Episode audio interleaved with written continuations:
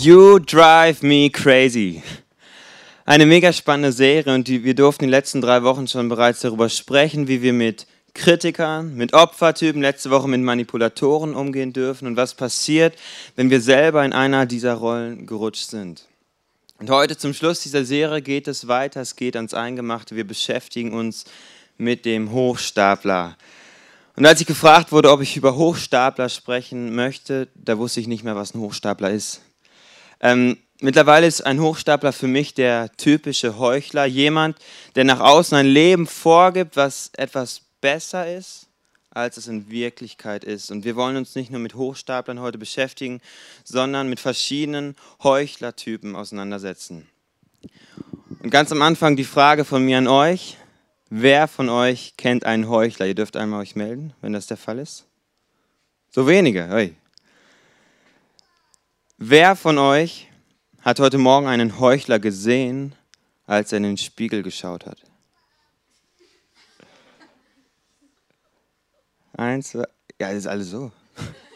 Ich glaube, diejenigen, die sich jetzt nicht melden oder auch nicht irgendwie so halb melden, die müssen, glaube ich, die Predigt noch abwarten und vielleicht ganz eventuell versteht ihr dann, dass ihr irgendwie vielleicht doch einen Heuchler gesehen habt heute Morgen. Ja, wir steigen direkt ein mit einem Bibelvers, der steht in Matthäus 15, 7 bis 8, da spricht Jesus zu den Pharisäern. Er sagt folgendes, ihr scheinheiligen Heuchler. Wie recht hatte Jesaja, wenn er von euch schreibt, diese Leute ehren Gott mit den Lippen, aber mit dem Herzen sind sie nicht dabei. Also ein Heuchler, der weiß, was richtig ist und der auch das Richtige sagt, aber es einfach nicht tut. Und wir nennen das im christlichen Bereich oft einen geistlichen Poser. Also jemand, der dafür sorgt, dass das nach außen hin muss alles gut aussehen, es muss alles richtig ablaufen, Hauptsache nach außen hin cool. Und vielleicht kennt ihr so einen Typen, der würde sagen so, ich, ich kenne mich aus mit der Bibel, ich kenne jeden Vers, ich weiß, was richtig ist, was falsch ist, ich weiß, was Sünde ist, was keine Sünde ist. Ich habe sowieso keine Probleme in meinem Leben. Mir geht es immer gut, weil wenn Gott für mich ist, was soll dann in meinem Leben schon schief laufen? Aber wenn wir dann einmal hinter die Kulissen gucken, merken wir, dass das, was er sagt, nicht wirklich der Wirklichkeit entspricht. Das Wort Heuchler kommt aus dem Griechischen und heißt Hypokrites. Und Hypokrites war ein Schauspieler der damaligen Zeit und Schauspielerei sah folgendermaßen aus. Man hat sich diese wunderschöne Maske oder eine wunderschöne Maske genommen, sich am Gesicht gehalten und dann für eine bestimmte Art, bestimmte Zeit eine bestimmte Rolle gespielt. Und Hippokrates hat bei verschiedenen Schauspielen mitgespielt und eines Tages hat er diese Maske einfach nicht mehr abgetan in seinem Leben. Also ein Hypokrit ist ein Mensch, der eine Maske trägt, ein Mensch, der etwas vorgibt zu sein, was er in Wirklichkeit gar nicht ist. Und ich bin davon überzeugt, dass Heuchelei nicht nur etwas ist, was die ähm, Pharisäer von damals betrifft. Ich meine, die gibt es heute auch gar nicht mehr. Sondern ich glaube, dass Heuchelei ein brandaktuelles Thema ist, was jeden Einzelnen von uns beschäftigt. Und ich habe meine Reihe von Heuchlertypen mitgebracht und wir schauen uns die gemeinsam an. Der erste ist der Scheinheilige. Wir haben ihn gerade schon angeschaut. Der Scheinheilige ist der typische Pharisäer, der, der stolz ist auf seinen frommen Lebenswandel, der, der stolz ist, dass er sein Leben im Griff hat. Und Hauptsache nach außen hin sieht alles gut aus, Hauptsache nach außen hin läuft alles biblisch korrekt ab. Der nächste ist der Alleskönner, jemand, der meint, er kann alles, er müsse alles können. Ein typischer Winner-Typ. Und es gibt Sätze, die würdest du niemals von einer solchen Person hören. Zum Beispiel, das und das kann ich nicht so gut oder ich habe die und die Schwäche. Weiter geht es mit dem Glücklichen oder der Glücklichen. Das ist ein sehr sympathischer Typ, jemand, der immer gut drauf ist, der immer am Strahlen ist. Und wenn du diese Person fragst, wie geht's dir, dann sagt sie gut und du weißt ganz genau vielleicht in dem Moment, dass diese Person gerade Riesenbaustellen in ihrem Leben hat. Und es gibt auch oft Christen, die denken wirklich, nach außen hin dürfte man nichts Negatives zeigen. Die Sachen, die im Leben, die nicht gut laufen, dürfte man nach außen auf keinen Fall kommunizieren. Nach außen muss alles mal fröhlich, positiv und gut aussehen. Weiter geht es mit dem Alleswisser. Ein Alleswisser ist jemand, der meint, alles zu wissen, der meint, alles kommentieren zu müssen. Und ich kenne eine solche Person in meinem Umfeld und ich sage euch, es ist mega ätzend, weil in dem Moment, wo du was sagst, weißt du schon, dass diese Person sofort kommentieren wird, dass sie Widerspruch einlegen wird, dass sie irgendetwas dagegen sagen wird. Und hier geht es nicht um richtig und falsch, sondern einfach nur darum, seinen Senf dazuzugeben, das letzte Wort zu haben. Der nächste ist der oder die Liebe. Und die reden immer so mit ganz ruhiger Stimme. Und es kann sein auf der Arbeit, alles läuft chaotisch, der Chef ist böse gemein, aber hey, es ist doch alles in Ordnung, ist easy. Es kann sein, du willst dich mit dieser Person streiten, du wirst laut. Und da könnt ihr meine Frau fragen, manchmal zu Hause, wenn sie ähm, wütend auf mich ist. Dann wird sie auch manchmal ein bisschen lauter, möchte so richtig loslegen und ich stehe da so, ich lächle sie an und sie wird noch böser und wütender und sage, hey Schatz, es ist doch, es ist doch alles in Ordnung, lass uns nicht streiten, ist doch alles super. Angenommen, ich würde jetzt nach der Celebration auf unseren Gitarristen zugehen und ich würde ihm sagen, hey, Hermann, du hast gut gespielt. Und angenommen, er wird sofort den Finger nach oben zeigen, hey, habe ich doch gar nichts gemacht. Ehre sei Gott, ich, ich habe doch gar nichts gemacht, Gott durch mich. Dann wäre das auch ein bisschen schräg, weil ich meine, hier stand jemand, das war nicht Gott, der gespielt hat und der hat gut gespielt, der hat sich darauf vorbereitet und so ein Kompliment darf man auch mal annehmen. Auch Demut kann eine Art sein, zu heucheln. Weiter geht es mit dem Kopfnicker, der immer nickt der dir niemals widerspricht, der zu allem Ja und Amen sagt. Vielleicht um, ähm, um Konflikte aus dem Weg zu gehen, vielleicht auch um es auf den Weg zu gehen, dass ein Gespräch weiter in die Tiefe geht. Dann der Selbstgerechte, auch ein sehr interessanter Typ, der hat eine sehr einfache und simple Lebenseinstellung, die lautet ganz einfach, die anderen sind schuld. Egal, was in seinem Leben schief geht, egal welche Herausforderungen der hat, es gibt immer jemand, der Schuld hat. Entweder die Eltern oder vielleicht die Umstände, vielleicht sogar die Kirche. Irgendwer hat immer Schuld. Und das Problem mit dieser Einstellung ist, Schuldzuweisung kann niemals einseitig sein. Wenn es um Schuld geht, dann gibt es immer mindestens zwei Parteien, die damit zu tun haben. Dann der starke Softie. Das ist jemand, der in Extremen lebt. Und es kann sein, dass diese Person in einer bestimmten Sportart voll Gas gibt, voll am Powern ist, High Limit. Aber dann auf der Arbeit, wenn der Chef ihn fragt, hey, kannst du noch fünf Minuten länger bleiben, damit das Projekt fertig wird heute?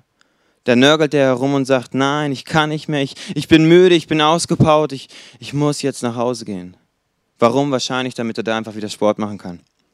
Andersrum, es kann sein, dass es eine Person auf der Arbeit Vollgas gibt, dass sie dort zwölf Stunden am Stück arbeiten kann ohne Pause. Und dann kommt diese Person nach Hause. Das Einzige, was sie machen kann, ist der Gang zum Sofa. Vielleicht noch kurz im Kühlschrank ein Getränk holen. Sich hinsetzen, die Fernbedienung heben und soeben noch einen Knopf drücken. Und wenn dann die Frau kommt und fragt, Schatz, kannst du vielleicht gerade noch den Müll runterbringen oder kannst du die Spülmaschine gleich noch ausräumen, dann nörgelt diese Person rum und sagt, nein, ich bin doch, ich habe den ganzen Tag gearbeitet, ich kann nicht mehr und das ist sowieso nicht mein Talent. Der starke Softie, der in, einem Bereich extrem stark ist und sich erlaubt, in einem anderen Bereich schwach zu sein. Wie ging Jesus mit genau diesen Menschen um?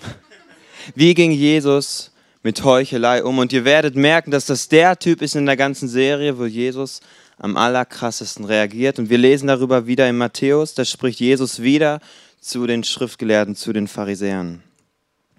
Wehe euch, ihr Schriftgelehrten und Pharisäer, ihr Scheinheiligen.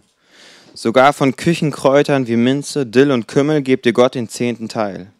Aber die viel wichtigeren Forderungen Gottes nach Gerechtigkeit, Barmherzigkeit und Glauben sind euch gleichgültig. Jesus ging relativ hart ans Gericht, wenn es um Heuchelei ging. Er konfrontiert diese Menschen und sagt, wehe euch. Und wehe euch ist nicht gerade nett oder sympathisch, an anderen Stellen hat er gesagt, liebe Freunde oder liebe Brüder und Schwestern, das ist sympathisch, aber wehe euch ist quasi das direkteste, die direkteste Form, die du damals wählen konntest. Und die Frage ist, warum macht er das? Nun ist es ja so, ein Heuchler, der ist schnell dabei, andere zu beurteilen nach Äußerlichkeiten. Und dann ist es schnell so, dass er diesen wunderbaren Zeigefinger hier nimmt und sagt, von oben herab, das ist nicht gut, das ist nicht gut, mit dir müsste ich auch mal reden und das, das geht gar nicht. Wir sehen uns auch noch nach der Celebration. Ich bin von Gott beauftragter Moralapostel und ich sage dir, kleine Mücke, jetzt mal, wo es lang geht. In Klammern, wir reden lieber über dich als über mich. Und Jesus konfrontiert diese Menschen. Es hat ihn rasend gemacht und er sagt, wie könnt ihr es nur wagen? Und dann sagt er weiter, das wisst ihr, dass das Problem ist? Das Problem ist, dass ihr auf die unwesentlichsten Dinge im Leben schaut und nicht auf die wesentlichen. Und so geht es auch weiter im Vers 25. Dort sagt er, doch gerade darum geht es hier. Das Wesentliche tun und das andere nicht unterlassen. Ihr aber entfernt jede kleine Mücke aus eurem Essen, aber ganze Kamele schluckt ihr bedenkenlos herunter.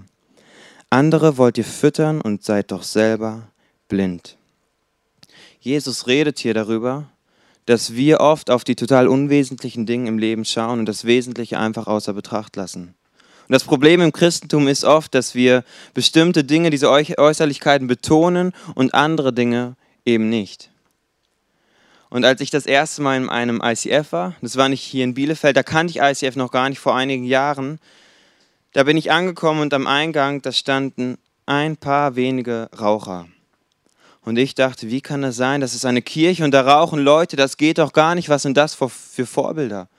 Und bevor ich überhaupt den ersten Schritt in diese Kirche gemacht habe, bevor ich mit irgendeiner Person geredet hatte, habe, hatte ich mir bereits ein Urteil über dieses ICF und ICF natürlich ganz allgemein gebildet. Nach Äußerlichkeiten. Und klar, das Problem mit Rauchen ist, ja, es ist, es ist irgendwie eine Sucht. Und ja, vielleicht haben diese Menschen irgendein Problem. Aber das, die Sache mit Süchten ist, diese Sucht sieht man, aber die meisten, 99 Prozent der Süchte, die sieht man nach außen eben nicht.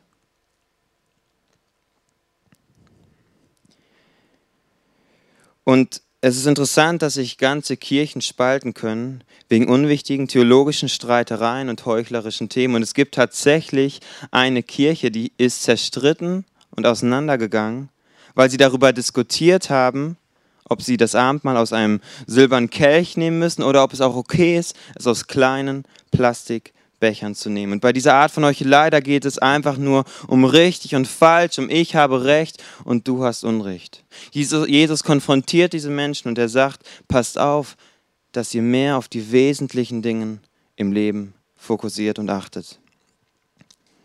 Und jetzt die Frage, was ist, wenn wir, wenn du und ich Heuchelei in unserem Umfeld entdecken, wie können wir damit umgehen? Und da gibt es einige praktische Tipps im Galaterbrief, zum Beispiel im Galater 6, Vers 1. Liebe Freunde, wenn ein Mensch einer Sünde unterlegen ist, dann solltet ihr, deren Leben vom Geist bestimmt ist, diesem Menschen liebevoll und in aller Demut helfen, wieder auf den rechten Weg zurückzufinden.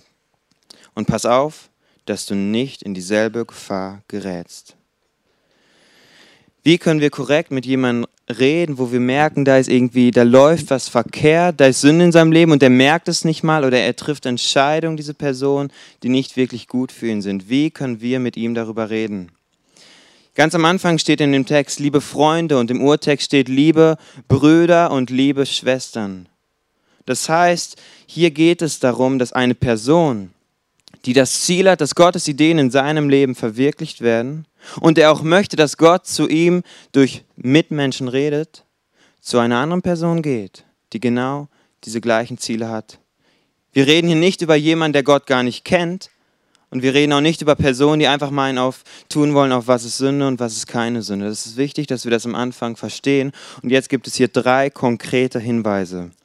Erstens in Liebe die Wahrheit sagen. Und ich sagen viele vielleicht Liebe und Wahrheit, wie kann das zusammenkommen? Ich meine, Wahrheit, klar, bam, bam, bam, aber Liebe, dieses hetchi tetschi Gefühlsame. Ich mache euch ein Beispiel. Angenommen, ich wäre eben auf Toilette gewesen. Und ich bin ja auch wirklich manchmal einfach ein bisschen verpeilt. Ich meine, wer mich kennt, der weiß das sehr gut. Angenommen, ich hätte vergessen, das hier zuzumachen. Ich komme hier hoch. Woher weiß ich, wer mich in diesem Raum am meisten liebt? Ist es die Person, die auf mich zukommt, irgendwie so zweideutig mit mir redet, sagt, hey Nathanael, du hast ja heute eine wirklich schöne Hose an. Die Farbe von deiner Hose, die, die gefällt mir wirklich sehr heute. Oder ist es diese Person, die sagt, hey du Depp, mach deine Hose wieder zu. Oder ist es die Person, die sofort leise zu mir kommt, sagt, Nathanael, du hast vergessen, deine Hose zuzumachen, mach sie besser zu. Es, es kommt gleich nicht so gut, wenn du damit auf die Bühne gehst. In Liebe die Wahrheit zu sagen. Angenommen, ich hätte hier einen grünen Popel. Also richtig schön grün, dick. Könnt ihr euch das vorstellen? Woher wüsste ich, wer mich in diesem Raum wirklich liebt? Ist es der, der direkt auf mir zukommt, mich darauf aufmerksam macht? Oder ist es diese Person, die mit einer anderen Person redet und sagt, hey, guck mal, der Nathanael, der hat einen grünen Popel in seinem Gesicht. Komm, wir machen ein Foto von und machen den Popel noch ein bisschen grüner und größer und tun ihn bei Facebook rein. Dann schreiben wir, guckt mal, Nathanael hat einen Popel im Gesicht. Klar, das wird keiner von uns machen, aber was wir vielleicht machen, immer wieder, mit einer Person über eine andere Person reden, also in dritter Form über einen geistlichen Popel reden. Vielleicht benutzen wir sogar den geistlichen Popel gegen dieser Person. In Liebe die Wahrheit sagen. Und es gibt eine Bibelstelle oder in Liebe die Wahrheit sagen. Und nur wenn beides zusammenkommt. Wahrheit kann man sagen, bam, bam, bam, ohne Liebe ist überhaupt kein Problem. Aber Lieben ohne Wahrheit zu sagen, das funktioniert nicht. Wenn ich meine, bei einem Freund von mir, der trifft Entscheidungen, die nicht gut sind für sein Leben. Wenn ich das als kleine Person meine, erkannt zu haben und ich mache ihn nicht darauf aufmerksam, dann liebe ich ihn nicht genug. Liebe und Wahrheit und auch nur, wenn beides zusammenkommt. Und dann geht es weiter in dem Vers, da steht in Demut helfen. Und der Demutstyle ist ein komplett anderer als der Fallstyle. Bei dem Fallstyle heißt es von oben herab, das läuft falsch, das läuft falsch, ich habe recht und du hast nicht recht. Und anstatt mit dem Fallstyle ähm, etwas Positives passiert, anstatt wir damit die Liebe Gottes weitergeben, passiert was viel Schlimmeres und zwar Moralisieren und Streit. Und das heißt an einer Bibelstelle, wem viel anvertraut ist, von dem erwartet Gott viel. Und da geht es nicht darum, dass wir dann viel machen, sondern wenn das steht, von dir erwartet Gott viel, dann geht es darum, die Art und Weise, wie wir Dinge angehen. Und zwar in Demut. Und ich habe schon einmal gesagt, das funktioniert nur, wenn der Gegenüber auch will, wenn der will, dass er sich verändert, wenn er möchte, dass Mitmenschen zu ihm kommen. Und dann geht es darum, dass wir ihr, ihm demütig etwas zur Verfügung stellen. Nicht ich habe Recht und du hast Unrecht, sondern in Liebe sagen wir ihm die Wahrheit. In Liebe sind wir sehr direkt, aber wir stellen ihm nur etwas zur Verfügung und sagen, schau dir das mal an, mach dir einmal Gedanken darüber, ob das für dein Leben eventuell passen könnte.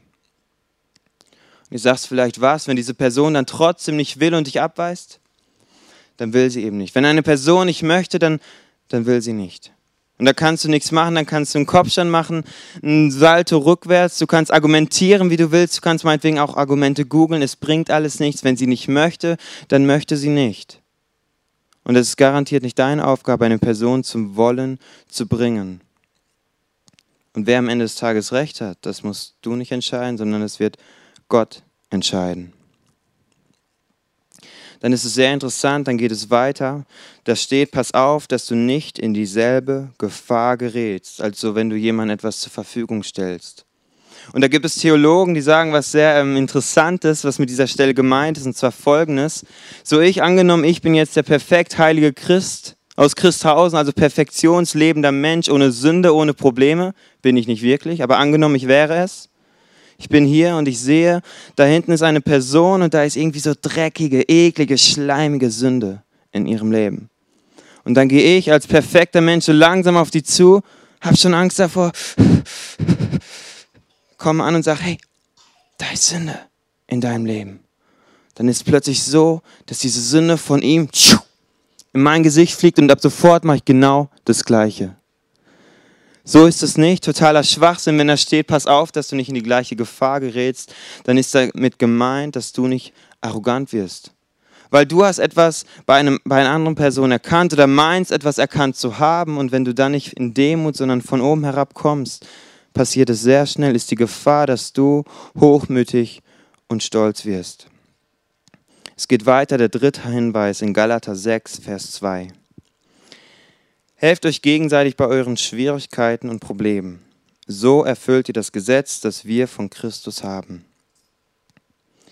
Wir sollen nicht nur die Wahrheit in Liebe ansprechen und wir sollen auch nicht nur demütig etwas zur Verfügung stellen, sondern dann liegt es an uns, dass wir auch praktisch anpacken. Und da gab es einmal eine Familie, die hatte in ihrem Umfeld eine Frau, die war schwanger und wollte ihr Kind abtreiben. Und diese Familie ist dann zu dieser Frau gegangen, hat gesagt, hey, wenn du dein Kind abtreibst, dann tötest du damit ein Menschenleben. Und ich, wir glauben, dass es nicht nur für das Kind natürlich negative Folgen hat, sondern auch für dein Leben. Diese Frau hat das gehört und ein paar Tage später ist sie zu der Familie gegangen, hat gesagt, danke, dass ihr mich darauf aufmerksam gemacht habt. Es stimmt, ich, ich möchte mein Kind nicht abtreiben, ich werde es zur Welt bringen. Und jetzt kommt der praktische Punkt des Helfens. Diese Familie hat gesagt, wir werden dich unterstützen. Wann immer du Hilfe brauchst, du kannst dein Kind auch zu uns in die Familie bringen. Wir werden auf es aufpassen. Wir werden dir helfen, das Leben neu in den Griff zu nehmen. Dafür, wofür du dich entschieden hast. Dafür stehen wir ein und dafür unterstützen wir dich. Praktisch helfen.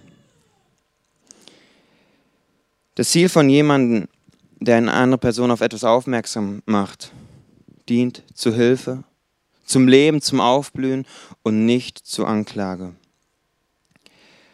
Und die Fakten in unserem Leben, die sind sehr schnell da. Die sind auch heute Abend hier. Und die Fakten, wie zum Beispiel, dass wir wie in einem bestimmten Lebensreich, wie eine Leiche etwas im Keller vergraben haben, diese Fakten sind da. Aber die Frage ist, was passiert mit diesen Fakten. Und die teuflische Strategie ist, diese Fakten zu nehmen, um dich anzuklagen. Und das kann folgendermaßen aussehen, dass der Teufel in deinen Gedanken zu dir spricht und in deinen Gedanken dir zum Beispiel sagt, du willst etwas bewegen auf dieser Welt, guck dir dein Leben an, guck dir an, was du gestern Abend getan hast, guck dir an, was du letzten Sommer getan hast, komm, ich bastel dir so einen kleinen Film raus, dann kannst du das alles nochmal angucken, du Loser. Und so weiter und so weiter. Und wir denken dann oft, oder die Christen denken oft, dass es vielleicht sogar Gott, der uns ein schlechtes Gewissen machen will. Aber es sind teuflische Gedanken, eine teuflische Strategie, diese Fakten zu nehmen, damit sich unser Wert, damit er weiter sinkt, damit sich unser Wert mindert und wir uns immer schlechter und schlechter fühlen, uns immer weniger mögen. Man nennt es auch Minderwert. Aber Gott möchte die gleichen Fakten nehmen, damit mehr Wert in deinem und meinem Leben passieren. Und wenn hier steht helfen, dann ist das griechische Wort dafür Kartatio. Und Kartatio bedeutet nichts anderes als perfekt reparieren, perfekt restaurieren. Nicht, das ist falsch, das ist falsch, jetzt sieh mal zu, sondern perfekt reparieren, wiederherstellen. Was bedeutet das konkret für uns? Wenn du der Meinung bist, du kennst eine Person, da laufen Dinge nicht so gut und sie merkt es nicht mal. Und ich meine, das kann ja wirklich mal sein. Wir alle sind manchmal einfach blind für Dinge, die für uns gut wären. Also wenn du das bei einer anderen Person siehst, dann ist deine Aufgabe, zu ihr zu gehen, ihr das in die Wahrheit, in Liebe zu sagen. Und dafür müssen wir vielleicht manchmal einfach unsere Hausaufgaben machen, auch mit, mit Gott Zeit verbringen, weil diese Liebe habe ich nicht immer bei mir, die muss ich mir auch erst abholen.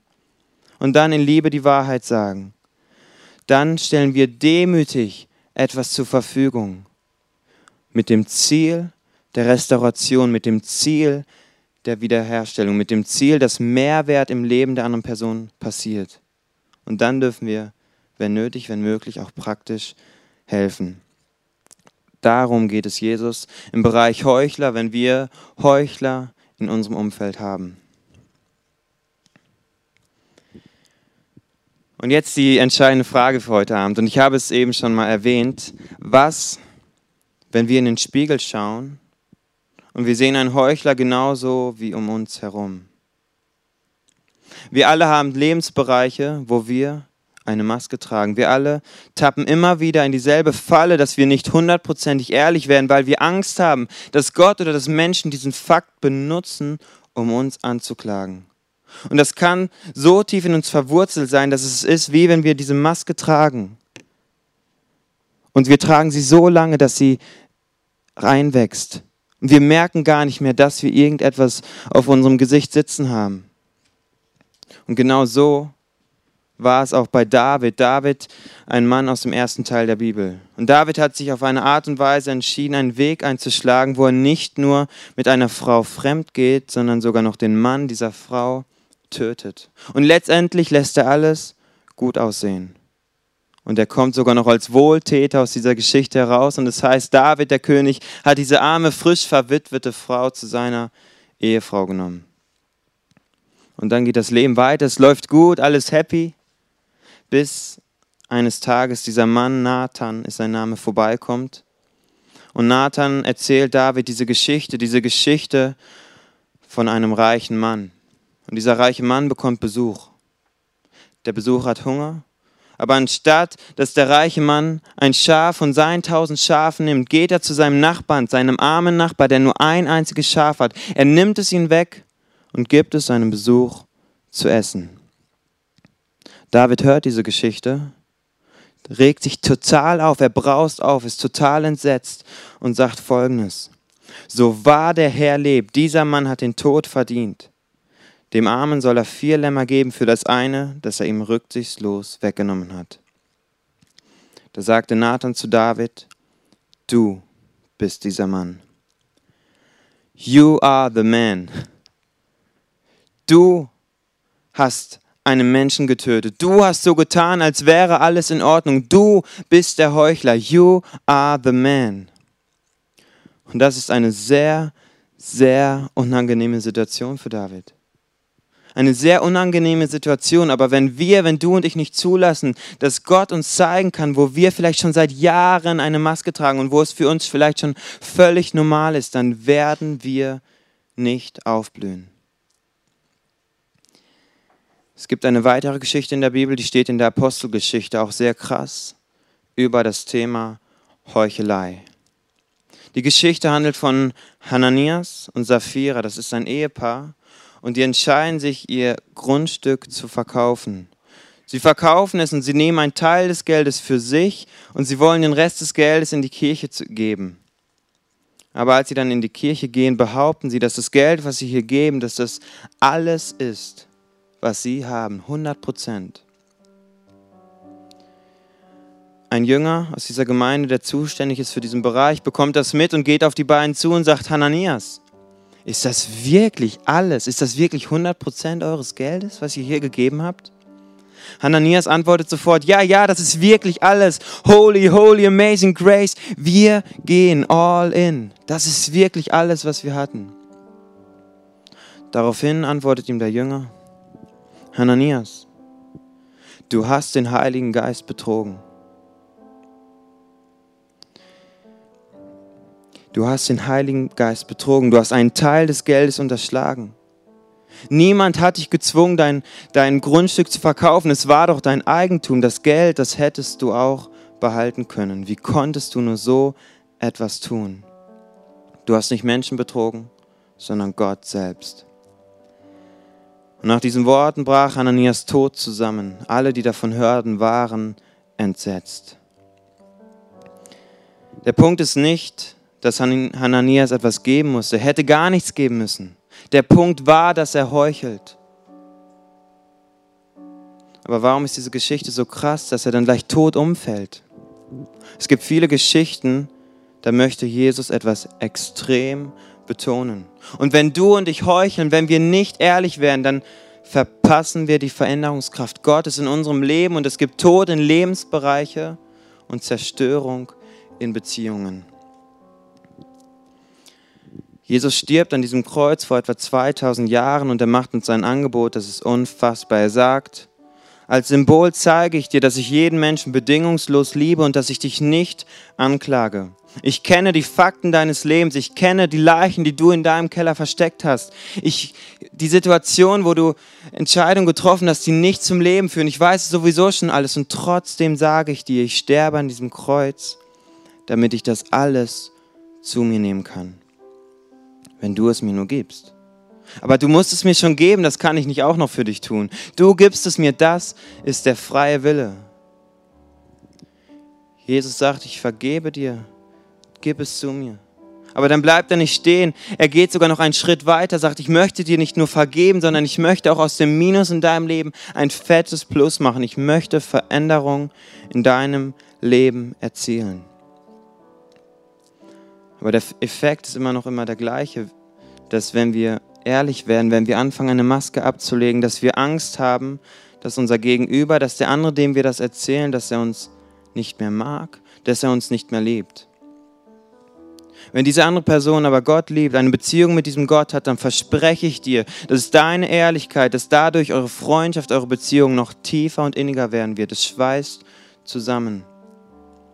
Gott sagt, ich vergebe dir, wenn du zu mir kommst. Und ich verändere dich, wenn du dich traust, Dinge ans Licht zu bringen. Bei Gott, aber eben auch bei Menschen. Und das kannst du ganz konkret tun in deiner Small Group oder auch bei Freunden, den du hast, denen du vertrauen kannst.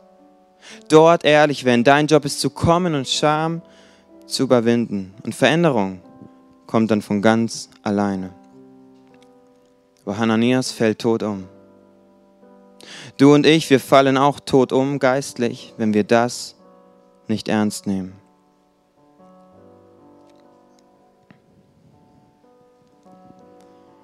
Und das ist der Grund, warum Gott manchmal so straight ist und warum er auch heute Abend so straight ist und dich einlädt, zu ihm zu kommen. Das sind Momente, wo wir unsere Masken fallen lassen können. Und ich möchte jetzt ein Angebot machen. Die Band wird gleich einen Song spielen und ich möchte dich einladen, in dieser Zeit ehrlich zu werden. Wirklich ehrlich zu werden. Zu überlegen, wo gibt es Bereiche in deinem Leben, wo du eine Maske trägst? Und wo möchtest du heute zu diesem Gott zurückkommen und ihn einladen, dass er Licht in diese Bereiche bringt? Und Gott sagt, ich bin Licht, kein Anklagelicht, sondern heilendes Licht. Und er sagt, alle Gebote, alle Hinweise, dass du Sünde in deinem Leben hast, sind nur dazu da, damit du heute Abend zu mir kommen kannst. Und Gott steht hier mit offenen Armen, er wartet auf dich und sagt, ich bin wie ein Arzt für dich. Und ich habe die Antwort auf dein Problem. Nicht, dass du weiter in Minderwert versinkst, sondern dass mehr Wert in deinem Leben passiert. In dieser Zeit kannst du ehrlich werden und ehrlich reflektieren, was du aktuell für Gedanken hast, wenn ich über dieses Thema spreche. Wo hast du Masken in deinem Leben? Oft ist es so, ich habe es gesagt, dass wir einfach blind sind, dass wir nicht mehr merken, weil es schon so lange in uns ist, weil es schon ist, als wären wir das wirklich, dass wir nicht mehr merken, dass wir eine Maske tragen. Dann hast du gleich die Möglichkeit, in deinen Gedanken diesen Gott zu fragen, egal ob du ihn kennst oder nicht, dem du sagst, Gott, bitte zeige mir, wo ich in meinem Leben eine Maske trage und es gar nicht mehr mitkriege. Weil ich glaube, tief im inneren Herzen wollen wir das nicht, wir wollen ehrlich sein.